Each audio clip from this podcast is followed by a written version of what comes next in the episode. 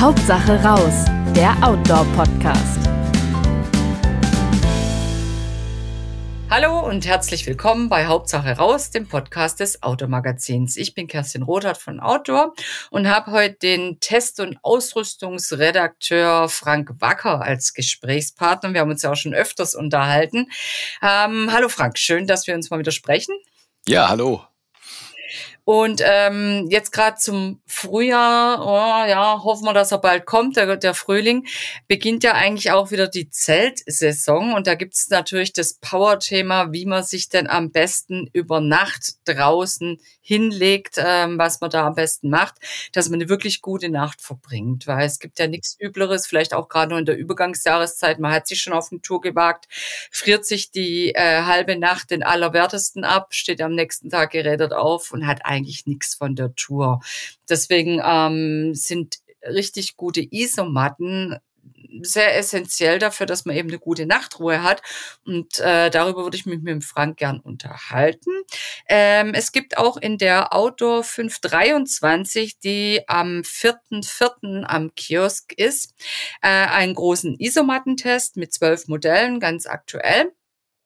Und später noch, eine Ausgabe später, nämlich in der 623, die ist ab dem 9.5. am Kiosk, ein äh, Schlafsacktest, der natürlich auch sehr schön dazu passt. Aber wir wollen uns erstmal über die Isomatten quatschen, Frank.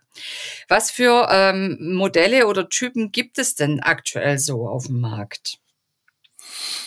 Es gibt mal den Klassiker, die feste Isomatte, also einfach aus dem festen Schaum. Da sind aber in letzter Zeit auch Modelle in Mode gekommen, die wie so eine Eierkartonstruktur haben, also wie so Blasen. Dadurch sind sie etwas komfortabler als eine rein feste Matte und sie isolieren tatsächlich auch noch etwas besser. Liegt man da besser drauf, oder? Ja, die sind tatsächlich komfortabler, weil mhm. diese Blasen punktuell noch stärker nachgeben, wie einfach mhm. nur der, mhm. nur der flache Schaum. Aber das Niveau von den mit Luft gefüllten Matratzen, das erreichen sie nicht. Also da könnte man sagen, da sind mhm. sie wirklich, sind sie nicht nur meilenweit entfernt, sondern schon anderer Planet. Oh. Aber sie sind halt mega, aber sie sind halt mega robust. Also mhm. für jemanden, der ständig irgendwie draußen übernachtet, ohne Zelt, äh, auf irgendwelchen scharfkantigen Felsen oder liegt, für den ist natürlich äh, so eine Matte schon gut. Oder man kombiniert sie halt unter Umständen. Ja, ich erinnere mich auch, man kann die auch in der Pause eigentlich ganz gut nutzen, um sich mal kurz ähm, recht bequem hinzusetzen. Ne? weil genau. man äh, nicht extra was aufpusten muss, sondern die klappt man wirklich zusammen, befestigt die am Rucksack, wenn sie nicht reinpasst, kann die einfach auseinanderklappen, auch auf ein kleineres Maß und hat einfach einen super bequemen Sitz. Genau. Also es ist die der Klassiker. Mhm. Dann gibt's nochmal einen Klassiker, die sogenannte selbstaufblasende Matte. Das sind die Matten, in denen ein offener Schaum in einer luftdichten Hülle steckt und sobald man das Ventil aufdreht, füllen sie sich mit Luft und je nachdem, wie hoch die Rückstellkraft vom Schaum ist, halt mehr oder weniger. Bei den Leichtmatten mit zum Teil ausgestanzten Schäumen, da muss man dann schon noch zwei, drei, vielleicht auch fünfmal nachblasen, dass die Matte schön prall ist. Die gibt seit den 70er Jahren, hat damals Tamarest erfunden. Da mhm. saß da ein Ingenieur, der war bei der Gartenarbeit, hatte so einen, so einen Sitzpolster und hat dann gemerkt, wie das Sitzpolster bei Belastung mehr oder weniger, also wenn er draufdrückt, wie die Luft rausgeht und äh, wenn er dann runtergeht, wie sich dann plötzlich wieder mit Schaum füllt und dann hatte er den äh, Geistesblitz, hey, und wenn das jetzt zu wäre, dann würde die Licht, die, die Luft drin bleiben, wäre doch eine super Grundlage für die Matte und so kam dann mehr oder weniger, so, so kam es dann zur Erfindung von der selbstaufblasenden. Ja, und das wird ja heute fast so verwendet wie jetzt Tempo für alle Papiertaschentücher oder Uhu für Klebstoffe. So sagt man eigentlich, ey, hast du eine Thermarest, ne? Weil das einfach für diese diese Art von Matte steht. Ne? Also ich kenne das, genau. viele sagen ja schon gar nicht mehr, äh, ich nehme eine Isomatte mit, sondern äh, ich nehme eine Thermarest mit, dann kann die auch von sonst was für eine Firma sein. Genau. Und die funktionieren auch im Großen und Ganzen richtig gut. Wie gesagt, ich habe es ja schon angesprochen, es gibt halt, um Gewicht zu sparen, gibt's Matten, da wird der Schaum gestanzt, weil natürlich Luft immer noch leichter ist als, als der Schaum. Mhm. Da gibt's zwei Varianten. Es gibt die senkrechte Durch Durchstanzung, das sieht man, wenn man die Matten gegen das Licht hält, dann sieht man lauter helle, helle Spots. Das sieht cool aus, hat aber das Problem, dass die Matte an den Stellen halt nicht so gut isoliert. Das sind eigentlich eher Matten, die sich nur für sommerliche Temperaturen über plus, plus 5 Grad eignen. Also mhm. selbst wenn die Matte 10 Zentimeter Dicke hat, äh, an den Stellen wird's einfach, wird's einfach kalt.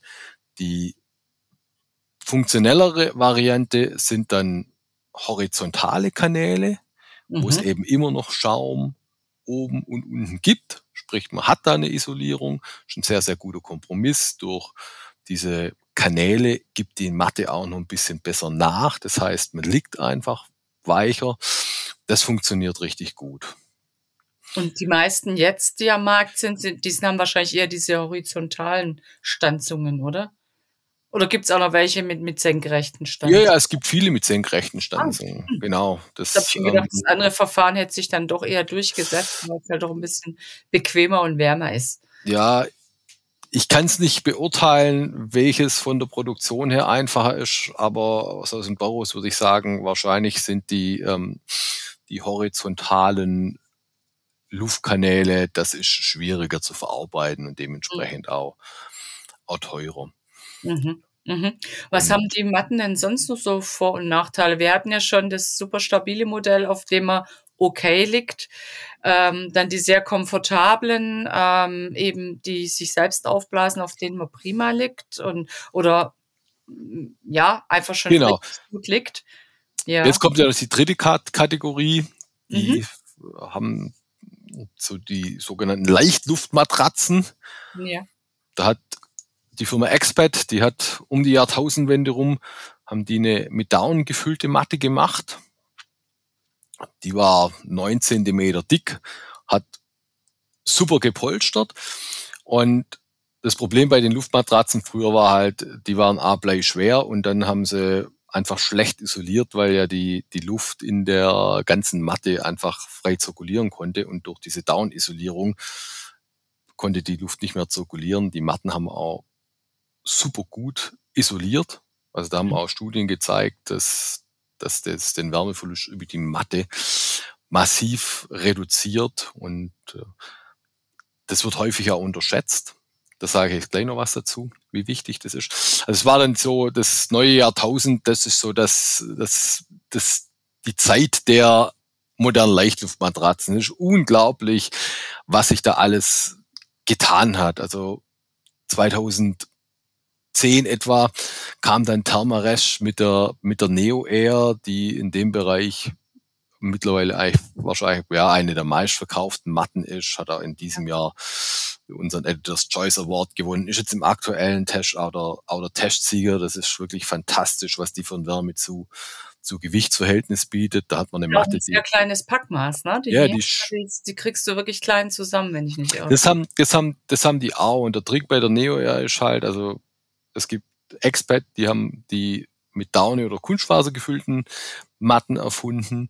Tamarest hat bei der Neo eher den Weg gewählt, dass sie das Innere der Matte in viele Luftkammern aufteilen. Das ist eine Technik, die auch bei modernen Kunststofffensterrahmen zum Beispiel zum Einsatz kommt. Also je mehr abgetrennte Kammern so ein Kunststofffensterrahmen besitzt, desto besser isolierter letzten Endes.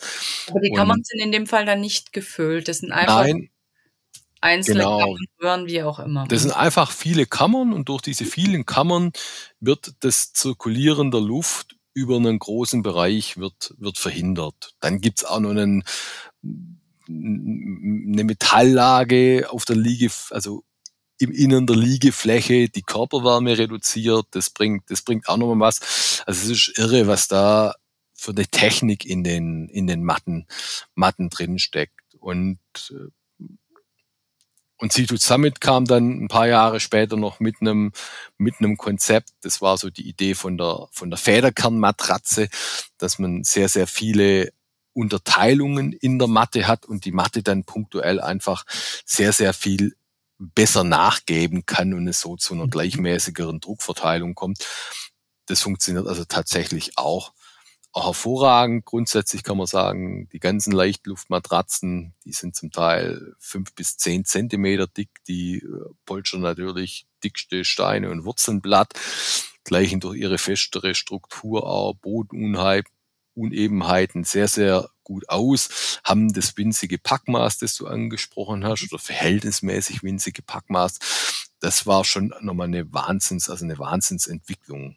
Aber wenn man sich jetzt anhört, was da alles an Technik, Ideen, Know-how, Metall, äh, Materialien drin steckt, ähm, da stellen sich mir dann gleich wieder zwei Fragen, nämlich ähm, wie teuer ist dann sowas und äh, sind die dann auch nachhaltig? Weil gerade so äh, Verbundstoffe sind ja oft schwierig oder wenn da eben doch irgendwas äh, Exklusiveres drin ist, dann steht mir ja gleich wieder da und denkt sich so, hm, ähm, öko, ökopunktmäßig ist das dann wohl nicht ganz so prall. Also in Sachen Nachhaltigkeit tut sich schon viel. Also beim, beim aktuellen Test ist so, dass ganz, ganz viele Hersteller mittlerweile die Hüllen aus Recycelfasern bauen, mhm. zum Teil auch eben die Matte mit Recycle-Kunstfasern füllen, Expat und, und VD. Deren Matten sind klimaneutral, also die kompensieren das in der Produktion und beim Transport anfallende CO2, kompensieren die über MyClimate. MyClimate ist ja mhm eine wirklich eine sehr solide Firma, um das, um das zu machen. Also da bewegt sich schon unheimlich viel. Preislich ist es schon so, also ähm, die Top-Leichtluftmatratzen, die liegen schon im Bereich 200 Euro und mhm. aufwärts. Ich wollte gerade sagen, weil der, der Test eben in der 523, wie gesagt, seit äh, ab 4.4. oder seit 4.4. am Kiosk, ähm, kann man das auch nochmal nachlesen. Aber das, die, der, der ganze Test, der erstreckt sich ja äh, über zwölf Modelle von 20 bis über 200 Euro. Und das ist natürlich schon ein weites Feld, auf dem man sich da als ähm, Isomattenkäufer bewegen kann. Genau. Also wir haben eben die die einzige feste Matte, die wir im Test haben, das ist das Modell für 20 Euro. Da haben wir extra geguckt, dass wir eine äh, möglichst günstige finden, die aber eben auch schon die vorhin angesprochene Eierkartonstruktur hat, dadurch recht komfortabel ist. Dann haben wir eine selbstaufblasende Matte, die von, von C2 Summit, die Camp Plus. Die kam letztes Jahr auf den Markt, hat sich innerhalb von diesem einen Jahr schon bei C2 Summits zu einem Bestseller entwickelt. Was, was muss ich für die ausgeben? Die kostet 100 Euro.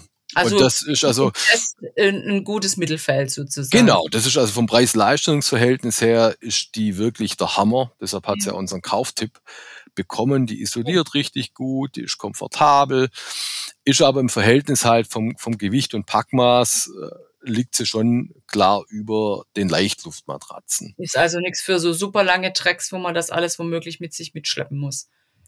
Also weniger ideal. Weil mhm. wenn ich halt eine, eine Matte habe, die, die nur die Hälfte, also die sie zusammen jetzt ganz auswendig weiß nicht, aber liegt, glaube ich, so um die 8, 830 Gramm wiegt sie, mhm. glaube ich, und ähm,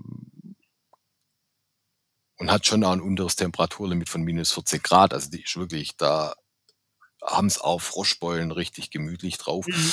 Aber wenn ich dann halt eine Thermarest Neo Air im Vergleich nehme, die unter 400 Gramm wiegt und vom Packmaß her halt auch nur halb so groß ist und ja. einen Limitwert von minus 8 Grad hat, der in der Regel für drei Jahreszeit völlig ausreicht. Das sind einfach nochmal natürlich andere Dimensionen. Ja, da kommen wir gerade auch gleich zu dem Punkt, ähm, welche Mathe äh, für wen eigentlich geeignet ist, so für welches Unterfangen. Also haben wir es ja schon gehabt, die äh, C2 Summit als Beispiel für eine fast ein Kilo schwere Matte und ähm, mit nicht ganz so hohem Komfortbereich für Minustemperaturen. Die würde man dann vielleicht eher nehmen, wenn man im Sommer ähm, auf den Campingplatz geht oder nur eine Nacht unterwegs ist. Genau. Muss ich kurz unterbrechen. Also die to Summit, die isoliert ja super.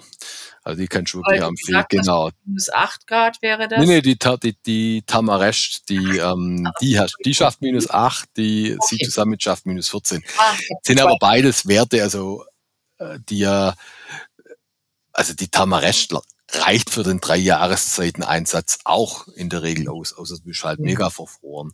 Ja. Gibt aber auch ein wärmeres Modell von der, von der Tamaresch, die wir aber bis jetzt noch nicht da haben wir einen Vorgänger getestet, die neueste Variante noch nicht. Die war zum Testzeitpunkt noch nicht lieferbar.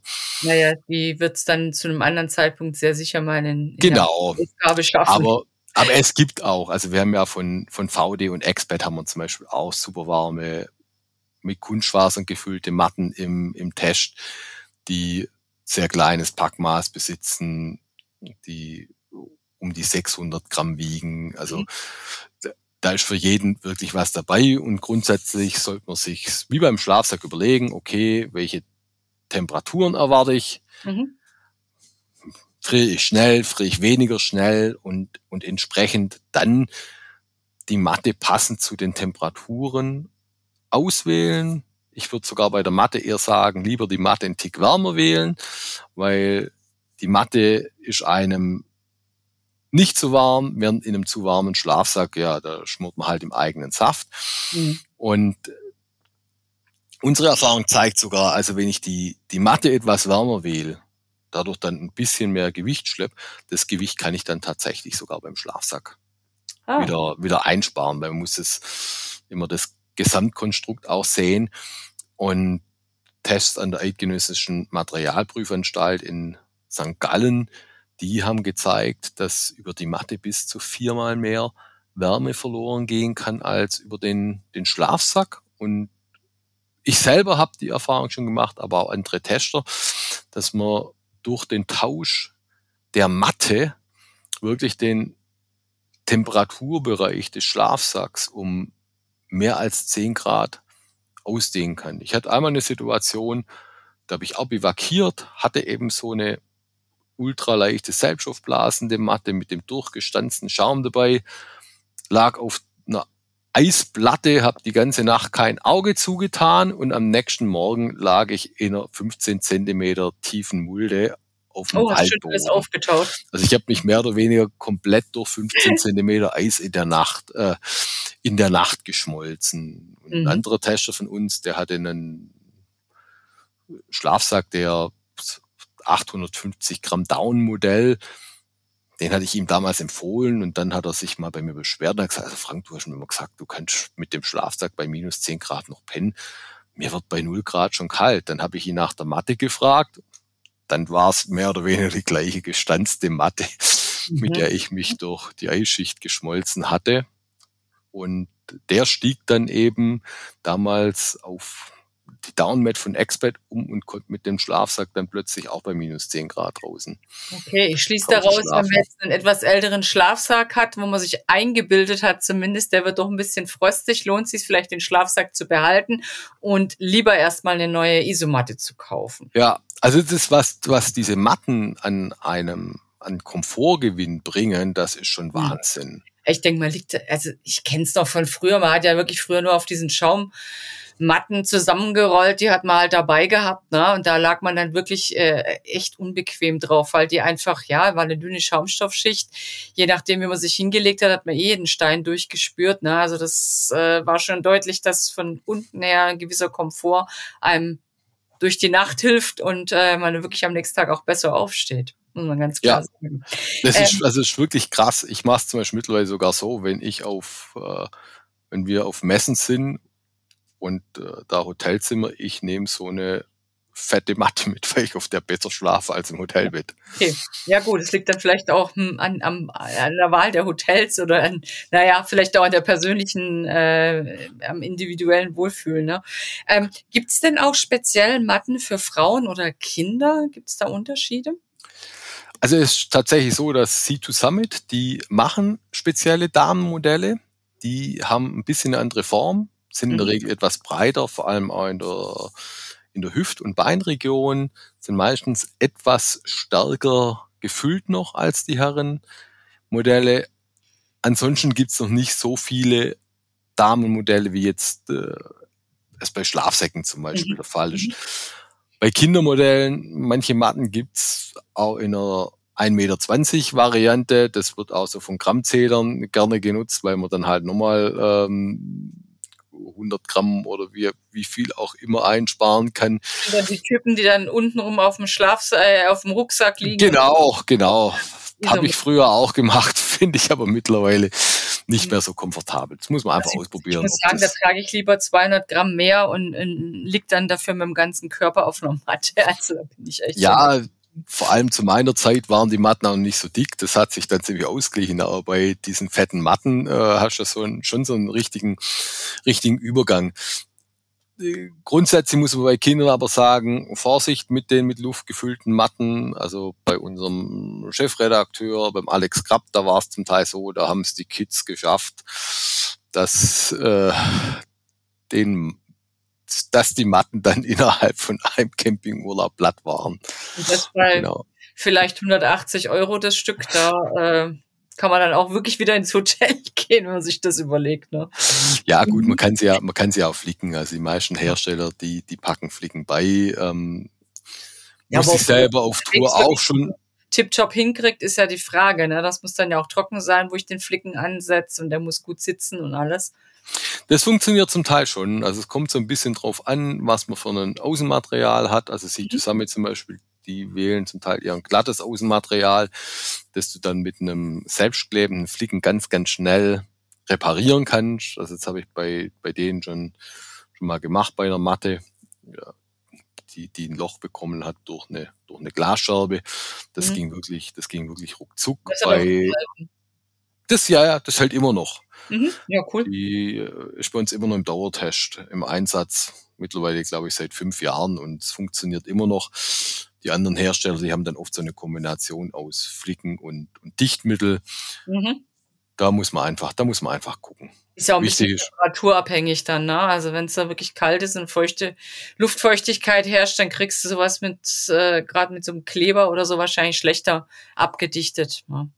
Da gibt's dann den Trick, dass man zum Beispiel also eben den Kleber aufbringen, Flicken aufbringen, dann nochmal ein Stück auch äh, Tape oder sowas drüber machen, dass man dann später abziehen kann, weil mhm. die Klebefläche vom Tape, die, äh, die lässt sich auch, wenn Kleber unter dem Flicken vorquillt, noch wegnehmen. Mhm. Und dann einfach einen Topf mit warmem, also nicht heißem Wasser, weil bei mhm. zu heißem Wasser kann sich der Kleber lösen, mit dem der Bezugsstoff und die oh. Kammerstege im Innern oder der Schaum im Innern mehr oder weniger halt verklebt ist. Aber warmes warmes Wasser drauflegen und dieses warme Wasser beschleunigt dann die, okay. die Abtrocknungszeit. Da gibt's, es gibt ja von, von Magnet, ähm, mittlerweile heißt es Gear Aid, muss ich mich dran gewöhnen.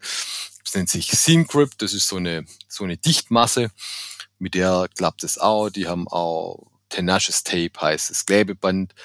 Die haben auch richtig gute eine richtig gute Anleitung. Also mit den zwei Sachen kann man eine Matte auf Tour. Ganz also gut, schlau, sich davon irgendwas äh, mit in den Rucksack zu packen, wenn man länger unterwegs ist und nicht zwischendurch auch die Chance hat, wieder in die Zivilisation zu kommen. Ich denke jetzt an längere Skandinavien-Tracks. Und das könnte es einem ja schon ganz schön verderben, wenn man da einen Riss oder ein Loch in der Matte hat. Also genau lieber ein bisschen was zum Reparieren einpacken. Hm, ich habe jetzt äh, schon in euren Test natürlich immer ein bisschen reingesneakt äh, und bin da immer wieder auf den R-Wert gestoßen. Magst du kurz sagen, was das ist? Das ist eine Herstellerangabe zur Isolierung oder Isolation, wenn ich nicht irre. Genau. Also die Autobranche, die hat in den letzten 15 Jahren viel ähm, diskutiert, um eben Testmethoden zu finden, an denen sich alle orientieren können, was ja wirklich eine richtig, richtig gute Sache ist. Sie sind dann eben mit dem, mit dem R-Wert gekommen. Also mehr oder weniger der Wärme, ja, der, der Wärmedurchgangswiderstand. Ah, R-Widerstand, ja. Und genau, und da ist, und, und je höher, je höher die Angabe, desto wärmer, mhm. desto wärmer die Matte. Also an sich wirklich eine, eine super Sache. Wir haben die Erfahrung gemacht, dass wir Matten mit super R-Werten hatten und wir haben uns schon bei äh, über 0 Grad den allerwertesten abgefroren, wie du gesagt hast. Und hm. das hat zwei Gründe. Zum einen mal ist es so, dass natürlich der R-Wert ein gemittelter Wert ist. Also wenn ich jetzt die vorhin angesprochenen gestanzten Matten nehmen, wo es so kalte Stellen gibt und gut isolierende Stellen wie den Schaum, mhm. dann mittelt die Matte das einfach. Äh, dann mittelt ja. die R-Wertmessung mhm. das einfach und das führt dann zu ähm, ordentlichen oder wenn ich die Matte entsprechend dick, dick mache, auch sehr guten Werten. In der Praxis nimmt man aber tatsächlich vor allem die kalten Flecken wahr. Mhm. Naja, klar. Und macht natürlich, macht, genau, macht natürlich kein Auge zu. Mhm. Das ist ein Problem. Das zweite Problem ist, dass die R-Wertmessung vor allem die, den, die Isolation zwischen Ober- und Unterseite misst. Also Bodenkälte Richtung Schläfer. Wir haben aber halt auch noch das Problem der Umgebungsluft. Denn es gibt Matten, da schwebt die Isolierung so mittig in der Matte.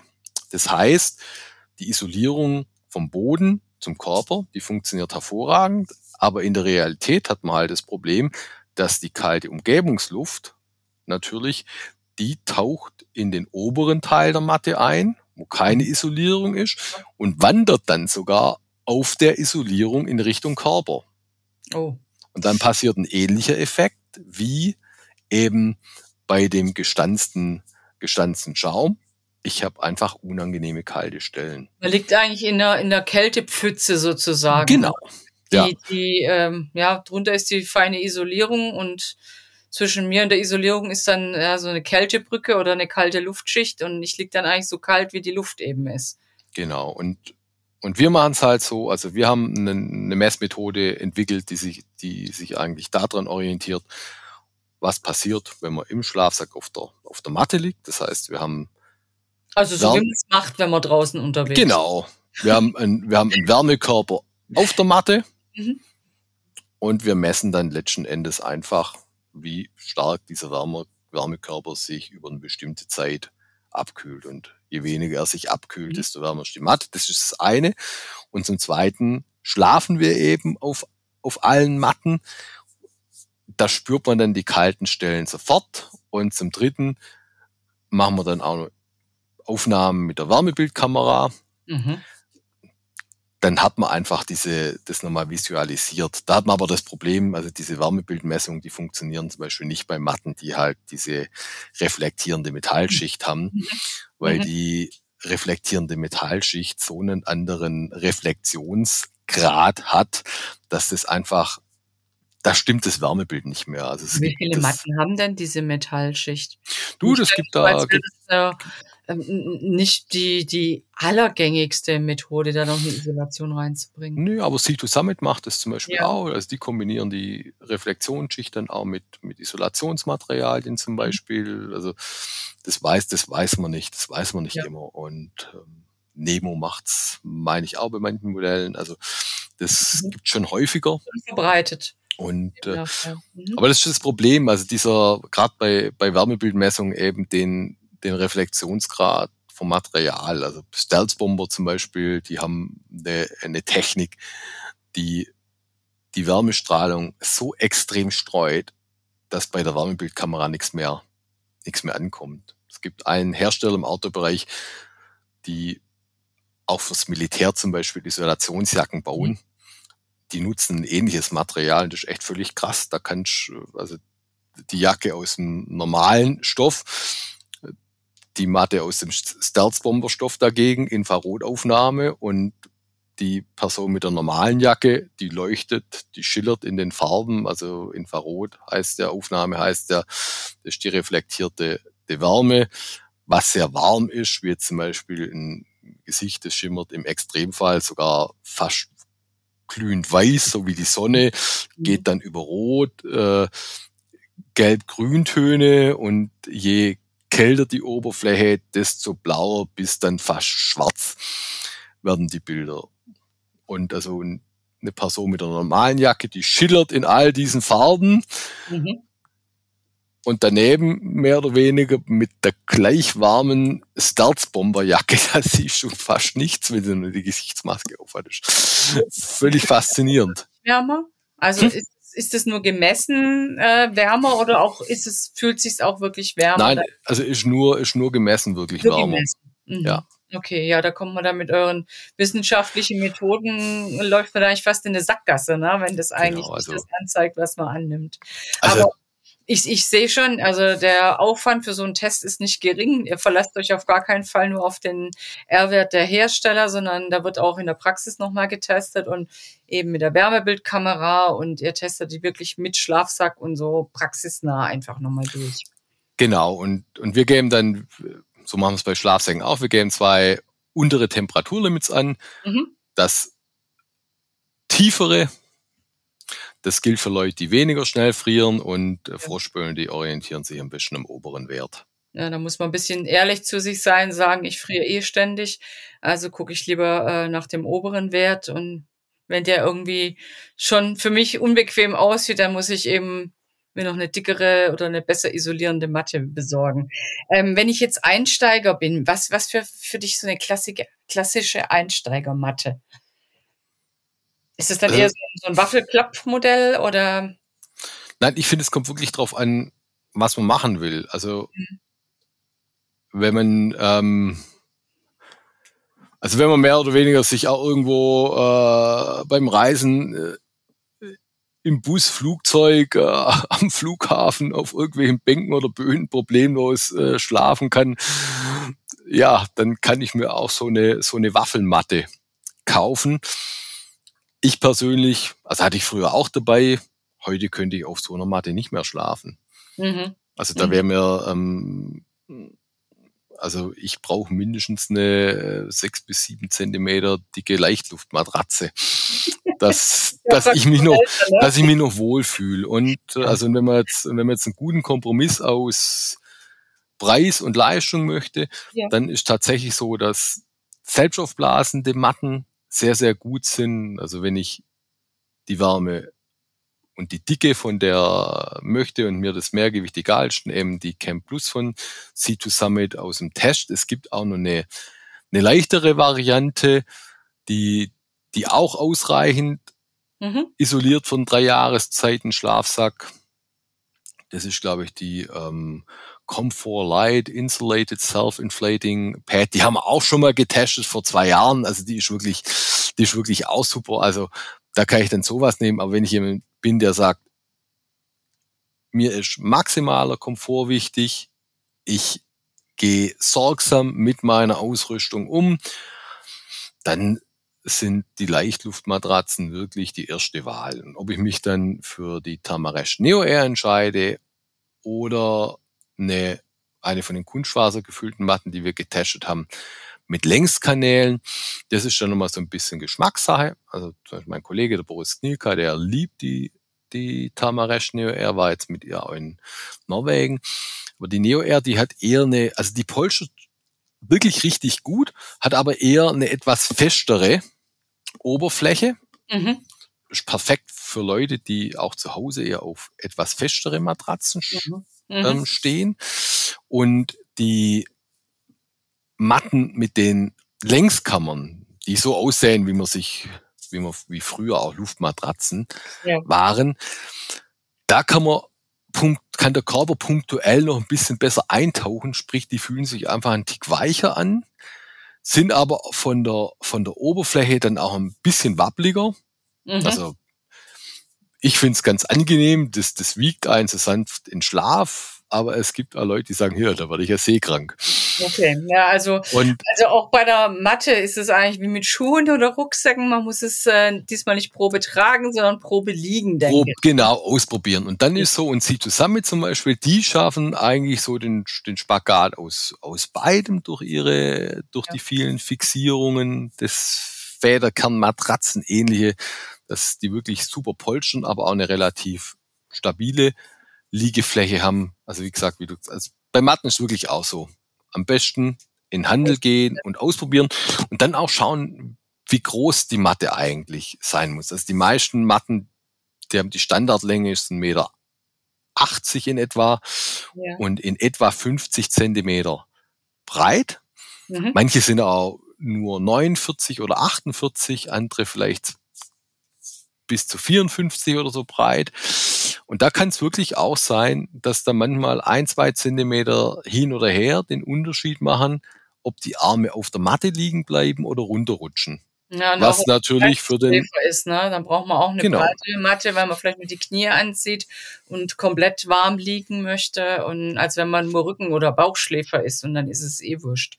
Genau. Und, und dann gibt's noch, also die meisten Hersteller bieten auch noch längere Modelle, die dann auch breiter sind und Expert und C2 Summit zum Beispiel, auch Tamaresh zum Teil, die haben dann auch noch Matten, die haben die Standardlänge, aber sind eben auch breiter. Ja, vielleicht sollte man auch darauf achten, wie groß und lang das Zelt ist und mit wie vielen Leuten man da mhm. reingeht, weil wenn man da dann, äh, wenn es eh schon so ein Ding ist, wo man zu zweit okay drin liegt, hat dann aber überlange und überbreite Matten und das haben alle beide, dann denke ich, kann das auch schon zu Knatsch führen oder man stößt eben an die Zeltwände.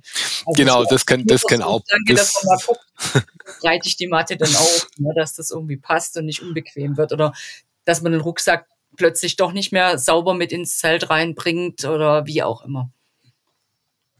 Genau, also gibt es einfach viele Faktoren. Es gibt Manche Matten, die haben auch noch Mumienform, die sich also zum Fußteil hin, hin verjüngt. Mhm. Auch da kann man einfach nur probieren, weil manche Hersteller, die fangen dann sehr, sehr schnell an, dass sich die Matte verjüngt. Da habe ich dann unter Umständen auch wieder das Problem, dass die, dass die Arme runterrutschen. Deshalb, ich wiederhole es eben nochmal, unbedingt auf die Matte drauf liegen und gucken, ob ich mich wohl damit fühle und wenn es vielleicht sogar geht, im Zelt probieren, weil hm, bei manchen Zelten und Mattenmaterialien ergibt sich so ein blöder Effekt, ähm, dass das Mattenmaterial auf dem Zeltboden knarzt. Hm, das habe ich. Ich habe schon von meinen ja. Nebenzeltern gehört. Immer wenn du dich umdrehst, dann knarzt. Mich stört das ja nicht. Ich schlafe dann ja, aber hm, das kann schon zu ein bisschen Missstimmungen führen.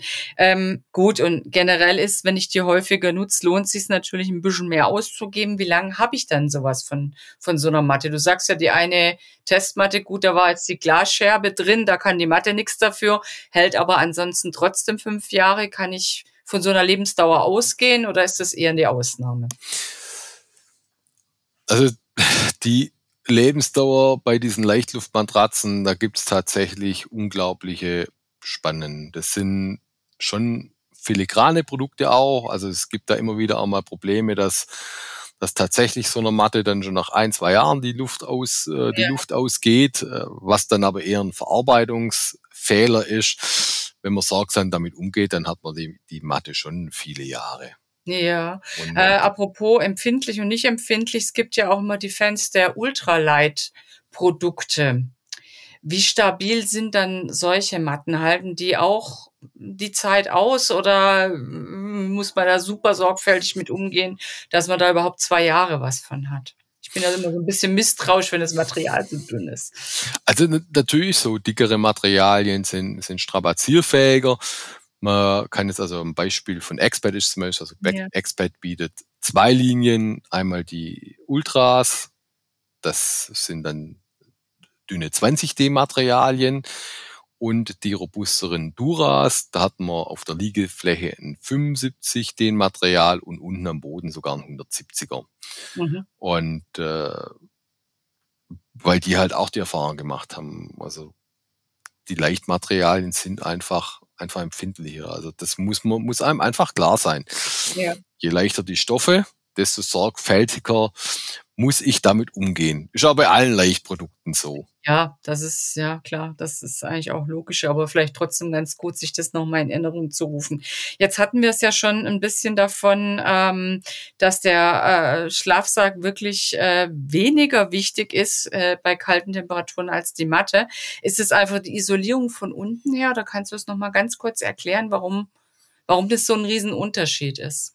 Also mal grundsätzlich, der Schlaf, genau, der Schlafsack ist natürlich, der Schlafsack ist natürlich auch wichtig. Also wenn mir von oben mhm. kalt wird, schlafe ich natürlich, schlafe ich natürlich auch nicht. Hm, ich führe es darauf zurück, also der Schlafsack, der liegt ja eher auf einem drauf. Mhm. Da entsteht relativ wenig Druck. Während auf der Matte, da liege ich ja mit meinem ganzen Körpergewicht drauf. Und es entsteht dann mehr oder weniger auch eine sehr flächige Verbindung zwischen Körper und Matte. Das heißt, die Fläche, über die Wärme verloren gehen kann, mhm. die ist natürlich die ist natürlich schon, schon groß. Beim Schlafsack ist es so, da habe ich dann immer noch ein bisschen kleine Luftpolster äh, mhm. irgendwo. Äh, der Stoff liegt meistens immer nur partiell so ein bisschen auf. Und also mein Rat wäre aber eben trotzdem zu gucken, okay, auch beim Schlafsack gucken, dass der Schlafsack so warm ist, dass er eben mit den zu erwartenden Temperaturen auskommt. Und dann hat man, wenn man eine etwas wärmere Matte noch hat, dann hat man einfach durch die Matte Reserven, wenn, wenn man zum Beispiel auch mal eher erschöpft ist und sowas und man vielleicht ein bisschen kälteempfindlicher ist. Ist mal auf der sicheren Seite. Jetzt ähm, habt ihr in der, in der Ausgabe 5 äh, einen kleinen Guide drin zum Thema Schlafsack, was natürlich super passt, wenn man schon die Isomatten testet. Und ich mag nochmal darauf hinweisen, in der 623 ab 9.5. am Kiosk wäre dann ein ausführlicherer Test und zwar von Sommerschlafsäcken, wenn ich es richtig weiß. Genau, da haben wir uns diesmal auf äh, sehr leichte Modelle konzentriert. Das Spektrum geht vom Kunstfasermodell mit 355 Gramm, das ist wirklich sensationell. Ähm, bis zum ähm, wirklich super preiswerten Rechteck-Schlafsack fürs Campen, der gerade mal 45 Euro kostet, der aber echt gar nicht schlecht ist. Also ich habe letzte Nacht habe ich drin geschlafen, es hat so 10 Grad gehabt, ähm, leichte, Luft, leichte, leichte, leichte Luft, leichte Luftbewegung und ähm, mir war mir war warm genug. Okay. Hat aber, lag aber auf einer guten, einer guten, guten Matte, aber für 45 Euro ist das echt der Knüller aber eben auch das drüber raus. Also auch da ist schon wirklich der Hammer, was sich getan hat. Also ein Kunstfaser Schlafsack für 355 Gramm mit äh, bisschen über zwei Liter Packmaß, das wäre vor zehn Jahren noch undenkbar, undenkbar gewesen. Wir haben auch total kuschelige Down-Modelle dabei. Und so das Resümee ist, dass wenn man weiß, man geht eher bei, Wärm, bei, bei Wärmerwitterung auf Tour oder Campen, da kann man dann mit so einem Sommerschlafsack wirklich mehrfach sparen. Einmal natürlich beim Preis, weil sie etwas günstiger mhm. sind als die wärmeren drei Jahreszeitenmodelle, aber tatsächlich eben auch bei, beim Gewicht und, und Packmaß. Und, äh, und grundsätzlich ist natürlich auch so, wenn der Schlafsack dann besser an die Nachttemperaturen angepasst ist, dann wird einem auch weniger schnell warm. Ich, ich kann zu warm Schlaf, da kann ich immer als Decke nehmen, da kann ich sehr, sehr viel ausgleichen, aber mhm. so ist man da einfach dann in Anführungszeichen auf der sicheren Seite. Also es lohnt sich für alle, die einen Sommercamping-Urlaub planen, in die sechs reinzugucken von Outdoor, ähm, eben Anfang Mai, dass man sich einfach mal informiert, welche Modelle gibt's und wie schneiden die ab. Und eben in der fünf parallel zum Isomattentest oder angehängt, gibt's jetzt schon diesen kleinen Guide. Ähm, da werden die Schlafsacktypen auch kurz erklärt. Ne? Wir haben es jetzt ja schon Sommer- und drei Lagen Schlafsack gehabt. Was für andere Typen gibt's denn noch an Schlafsäcken? Also genau, wir haben es da mehr oder weniger so gemacht, dass man halt anhand von den zu erwartenden Temperaturen das, das aufgliedert, Sommerschlafsäcke, dann also die Schlafsäcke für die genau zwei bis drei Jahreszeiten, Schlafsäcke oder Schlafsäcke für die Übergangszeit, die dann auch im, sagen wir mal, Ende Frühjahr, vielleicht Anfang Herbst auch noch, auch noch funktionieren. Da haben wir auch ein paar jetzt in der sechsten Test dabei. Dann kommen die drei Jahreszeiten Modelle das sind eigentlich die am vielseitigsten einsetzbaren Modelle. Also wenn ich einen Schlafsack will, mit dem ich möglichst viel machen kann, also eben von der Sommerwanderung bei uns bis zum Skandinavien-Trek im, im September, dann ein Dreijahreszeitenmodell mit einem Temperaturbereich bis in den leichten Minusgradbereich hinein. Und da reden wir aber dann nur noch von ähm, man kommt durch, aber Komfort ist das nicht mehr, oder? Nee, nee, nee, nee, das ist, also die, die sind zum Teil schon auch noch bei, bei leicht Minusgraden bieten die, okay. bieten die Komfort. noch warm und kuschelig ein. Genau. Hm. Und, ähm, und dann drunter kommen dann Winterschlafsäcke bis hin zum, zum Expeditionsmodell. Und zum Teil ist es aber auch wieder so, also wenn man sehr verfroren ist, dann ist unter Umständen auch für eine Skandinavien-Tour im Herbst sinnvoll, eben schon einen leichten Winterschlafsack mitzunehmen, ja. um einfach diese, diese Reserven zu haben. Auch da wieder ein Hinweis, dass wir eben zu jedem Modell sowohl das untere Temperaturlimit für kältefeste Personen angeben, als auch für jemanden, der schnell friert. Also wer im Sommer zelten will, diesmal den Isomattentest abgreifen. In der 6 auf alle Fälle den Schlafsacktest gucken, da ist man schon mal ganz gut ähm, bedient oder hat schon mal eine ganz guten Übersicht, was, was man braucht, damit man gut durchkommt, was es aktuell gibt. Ähm, jetzt wird's mich noch interessieren, Frank, weil ähm, du hast schon gesagt, ja, ich gehe nicht mehr mit so einem Waffelding, ich brauch's ein bisschen bequemer. Sechs bis sieben Zentimeter finde ich schon ganz schick. Was ist denn so deine Lieblingskombi an Isomatte plus Schlafsack? Was geht bei dir meistens mit, wenn du rausgehst? Also ich also mach's. Nicht die Marke nennen, sondern was für Nein, nein, nein, ich kann schon, ich, ich kann schon, nein, ich habe da schon ein paar konkrete Tipps. Also tatsächlich eine meiner Lieblingsmatten für ein bisschen längere Touren, wenn ich auf der sicheren Seite sein möchte, ist ein Modell von, von C2 Summit, ähm, Comfort Plus. Die ist etwas schwerer, also die liegt auch schon bei 700 Gramm, hat aber den Vorteil, dass die Oberseite und die Unterseite der Matte, das sind zwei getrennte Luftkammern. Das heißt, das ist auch die, die ich geflickt habe. Also wenn eine Seite ein Loch hat, kann ich die Matte trotzdem weiter benutzen. Ach. Ja, das ist genau. Oh, ja. Das ist mhm. cool und hab dann auch und hab dann auch einfach kann sagen, ja, jetzt fliege ich sie, um wieder die Reserven zu haben, aber ich kann zumindest nachts mal äh, weiter drauf drauf schlafen. Ja, das ist wichtig, gerade im Ende, wenn es da rum ist, dann war's das, ne? Genau. Ja. Und meine zweite Lieblingskombi ist eben eine, eine leichte Matte von, von Expat, die Dura 3, also 3 steht für den, für, für den R-Wert bei denen. Die haben wir jetzt auch im Test.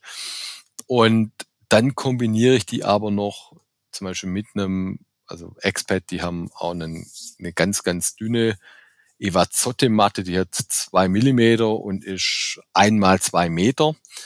Die nehme ich dann, um mich draußen hinzusetzen oder wenn man auch draußen sitzen, mhm. sitzen möchte vom Camper oder sowas, nehme ich die, damit ich die ultraleichte Matte eben nicht dass sich da nicht das Risiko eingeht, dass was, dass was passiert und, ähm, und wenn es dann richtig kalt wird, dann kann ich den Zeltteppich zum Beispiel über die Matte drüber legen und äh, hole mir natürlich noch, noch ein Plus an Isolation raus.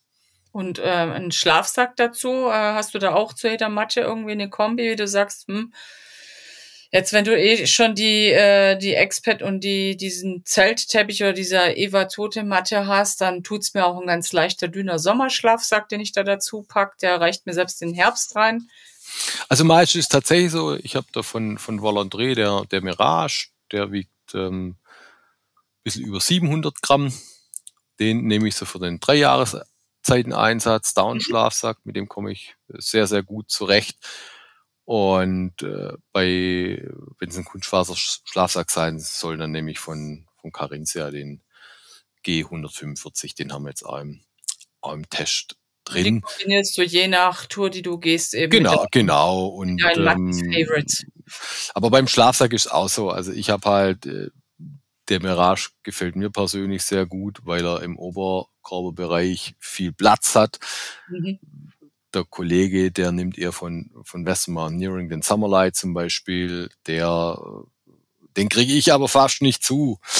Aber Boris ist ja auch 20 Kilo leichter als ich. Also auch da muss man einfach so ein bisschen, bisschen gucken, wo fühle ich mich, wo fühle ich mich wohl drin. Wir geben bei, also wenn wir Schlafsäcke testen, sagen wir in der Regel auch, so wie der Schnitt ausfällt, dann kann man sich daran schon mal orientieren. Sollte dann auch die Schlafsäcke Probe liegen, gucken, ob ich mich mhm. wohlfühle, ob die Kapuze so passt, wie man es gern wie man es gern hätte und, äh, und dementsprechend kann man sich dann seine, seine Kombi zusammenstellen. Wir würden, oder man sollte auf jeden Fall ach, darauf achten, dass die Oberseite und die Unterseite des Schlafsacks gleichmäßig gefüllt ist. Also mhm. es gibt gerade diesen Trend am Markt, dass die Hersteller die Oberseite deutlich stärker füllen als die Unterseite, weil sie damit argumentieren, ja, wenn man auf der Unterseite drauf liegt, wird es ja eh komprimiert und von unten hat man ja die Matte. Die Realität zeigt aber, dass selbst bei relativ ruhigen Schläfern doch so viel Bewegung nachts passiert, dass sich der Schlafsack immer ein bisschen verdreht und die schwer gefühlte Unterseite halt doch irgendwo nach oben wandert und dann entstehen genau dort kalte Stellen, mhm. weil die mhm. Füllung halt unter Umständen gerade bei Down-Schlafsäcken auch noch, auch noch verrutschen kann. Und, und das wird dann auch wieder unangenehm. Verstehe. Also das war jetzt ganz zum Schluss nochmal ein guter Tipp, auf was man achten soll. Vielen Dank, Frank. Ich glaube, man äh, weiß jetzt deutlich mehr über die spannende Welt der Isomatten und kann das ja, wie gesagt, in der 5 auch nochmal nachlesen, ab 4.4. am Kiosk und passend dazu der Schlafsacktest dann in der 6, ab äh, 9.5. am Kiosk. Ähm, vielen Dank, Frank, für diese Einblicke. Und ich denke, wer sich das genau anhört und in die beiden Tests reinguckt, wird auch den Sommer richtig gut schlafen. Herzlichen Dank. Ich bedanke mich nochmal bei dir.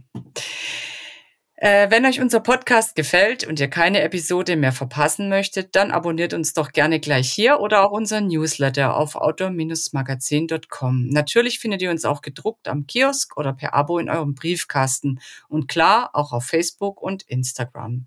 Bis bald hier oder draußen auf Tour.